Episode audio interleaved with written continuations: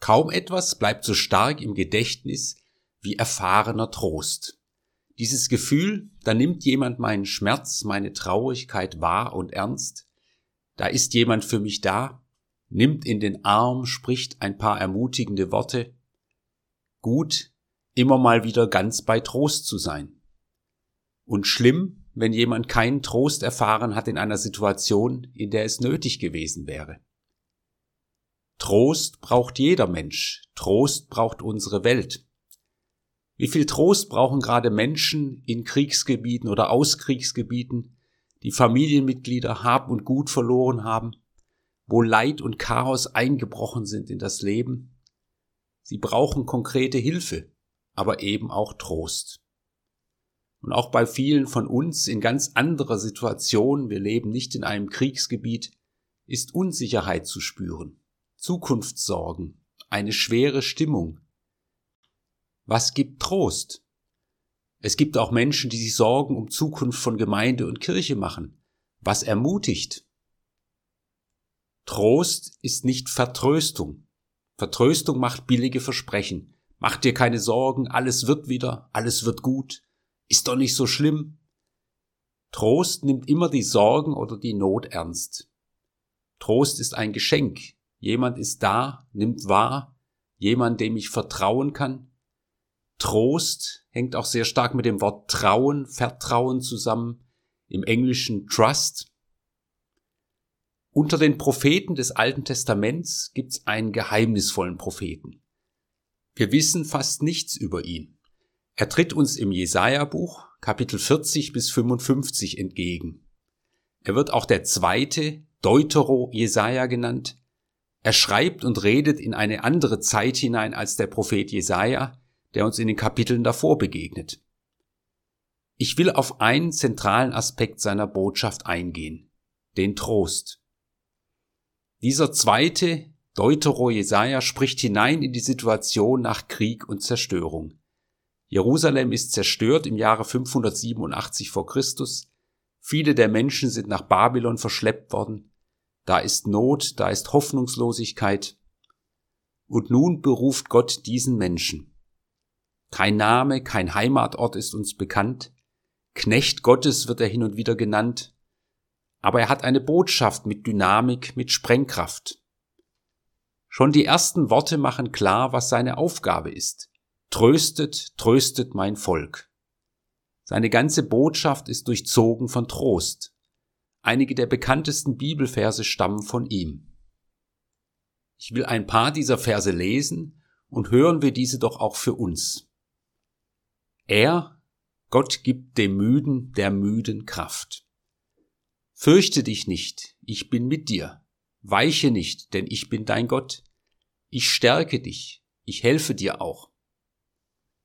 Das geknickte Rohr, also das, was schon am Boden liegt, wird Gott nicht zerbrechen und den glimmenden Docht nicht auslöschen. Gott sagt, fürchte dich nicht, denn ich habe dich erlöst, ich habe dich bei deinem Namen gerufen, du bist mein. Weil du in meinen Augen so wertgeachtet bist und auch herrlich bist und weil ich dich lieb habe. So fürchte dich nun nicht, denn ich bin bei dir.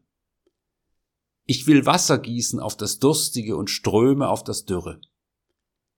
Denn es sollen wohl Berge weichen und Hügel hinfallen, aber meine Gnade soll nicht von dir weichen. Der Bund meines Friedens soll nicht hinfallen. So spricht der Herr, dein Erbarmer. Deutero Jesaja ruft die zentralen und guten Gotteserfahrungen ins Gedächtnis. Er erinnert an Gottes Befreiung beim Auszug aus Ägypten, es wird einen neuen Auszug geben, einen geraden Weg zurück nach Zion, nach Jerusalem. Er erinnert an Gott, den Schöpfer. Der, der die Welt geschaffen hat, wird auch nun Neues schaffen. Nun wird Neues aufbrechen, Wasserquellen in der Wüste. Was damit konkret gemeint ist, spricht der Prophet auch an. Es geht um Gottes Versöhnung mit dem Volk und eine Rückkehr, den Wiederaufbau und den Neuanfang in Jerusalem und Israel. Dies begann dann unter der Perserherrschaft ab 538 vor Christus. Deutero Jesaja sagt nicht, ihr dürft nicht klagen. Er sagt nicht, eure Situation ist doch gar nicht schlimm. Aber er sagt, es wird weitergehen. Gott geht mit euch weiter. Es wird einen Neuanfang geben. Endlich ein Prophet, der Positives sagen darf. Wie oft mussten Propheten hintreten, zu Gerechtigkeit und Umkehr aufrufen und Gottes Gericht ankündigen. Deutero Jesaja darf trösten. Er malt ein Hoffnungspanorama. Martin Luther King greift bei seiner berühmten Rede I have a dream auf Worte dieses Propheten zurück. Ich habe einen Traum, dass eines Tages jedes Tal erhöht und jeder Hügel und Berg erniedrigt wird. Ich habe einen Traum, dass meine vier kleinen Kinder eines Tages in einer Nation leben werden, in der man sie nicht nach ihrer Hautfarbe, sondern nach ihrem Charakter beurteilen wird. Aber nicht jeder wollte diesen Traum mitträumen. Auch Jesus ist mit seiner Evangeliumsbotschaft, seiner Botschaft vom Reich Gottes angeeckt. Manche wollten das nicht hören und manche sagten, der muss weg. Und auch Deutero Jesaja sagt einmal, ich dachte, ich arbeite vergeblich und verzehrte meine Kraft umsonst und unnütz. Deutero Jesaja hat also Zeiten, in dem ihm sein Reden unnütz, seine Arbeit vergeblich vorkommt. Auch wird angedeutet, dass dieser Prophet Leiden und Verachtung erfahren hat. Warum? Das ist doch seltsam. Er hat doch Gutes zu sagen. Warum tut sich Deutero Jesaja mit seiner Botschaft schwer? Da gibt es sicherlich die einen, denen es psychisch so schlecht geht, dass sie nicht in der Lage sind, den Trost zu hören und aufzunehmen. Dann gibt es aber auch sicherlich diejenigen, die es sich ganz gut eingerichtet haben in ihrem Bruddeln und Jammern, die sich die negative Weltwahrnehmung nicht nehmen lassen wollen. Bleib du uns bloß weg. Wie kann man in dieser Weltlage noch hoffnungsvoll sein? Und dann gibt es sicherlich auch die, die deutlich spüren, dass in der Botschaft von Deutero Jesaja auch eine Herausforderung steckt. Leben mit Hoffnung zu gestalten, einander zu trösten, Hindernisse aus dem Weg zu räumen, sich innerlich auf einen Weg zu machen, den Lebensstil zu ändern. Deutero Jesaja hat Widerstand erlebt, aber er kann sagen, mein Recht ist bei meinem Gott. Der hält mich. Er macht sich an Gott fest. Gott hat mir eine Zunge gegeben, mit den Müden zu reden zur rechten Zeit. Alle Morgen weckt er mir das Ohr, dass ich höre, wie ein Jünger hört. Er hat sein Ohr an Gott und von ihm hört er die Worte des Trostes, der Hoffnung, der Ermutigung. Ich weiß nicht, wie es in ein paar Monaten in der Ukraine sein wird. Ich weiß nicht, wie es in ein paar Monaten wirtschaftlich, gesellschaftlich in Deutschland sein wird. Ich weiß nicht, wie es in den nächsten Jahren mit Kirche und Gemeinde weitergehen wird. Ich weiß nicht, wie gut es uns in den nächsten Jahren gelingen wird, dem Klima gut zu tun. Aber es gibt eine Grundbotschaft Gottes. Und diese Grundbotschaft Gottes bringt Deutero Jesaja für die damalige Zeit zum Leuchten. Fürchte dich nicht, ich bin mit dir. Weiche nicht, denn ich bin dein Gott. Ich schenke Hoffnung auch für zukünftige Generationen. Es geht dabei um die grundlegenden Fragen, was ist wichtig, was trägt, was gibt Halt. Der Leiter eines Pflegeheims, das wie viele andere Pflegeheime auch in schwieriger Finanzsituation und schwieriger Personalsituation ist, sagt, wir stehen in harten Verhandlungen mit den Kranken- und Pflegekassen. Das ist das eine.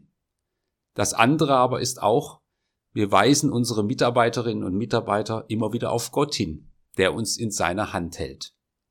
Beides gehört zusammen. Diese Grundbotschaft die dann auch Jesus zum Leuchten bringt. Fürchtet euch nicht, Friede sei mit euch. Ich lebe und ihr sollt auch leben. Und ich werde euch einen Tröster und Ermutiger schenken, meinen Heiligen Geist. Und so wird es zur Grundaufgabe von Christinnen und Christen, nicht schwarz zu malen, sondern wahrzunehmen, zuzuhören, zu trösten, zu ermutigen und zu helfen. Und den Traum Gottes, seine hoffnungsvolle Sicht für diese Welt weiterzutragen. In den gut drei Jahren, in denen die Jünger und Jüngerinnen mit Jesus unterwegs waren, haben sie viel darüber gelernt, sich auf neue Situationen, ein neues Denken und Handeln einzustellen.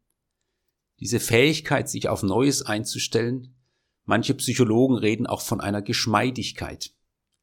Diese Geschmeidigkeit kommt aus einem Vertrauen auf Gott. Sie kommt aus dem Gebet, sie kommt auch aus der Auferstehung von Jesus Christus, aus einem Vertrauen auf einen guten Ausgang. Ich wünsche uns allen immer wieder diese geistgewirkte Geschmeidigkeit, dieses Durchhaltevermögen und die Offenheit für das Neue, das Gott immer wieder in dieser Welt, in seiner Gemeinde und im persönlichen Leben wirkt.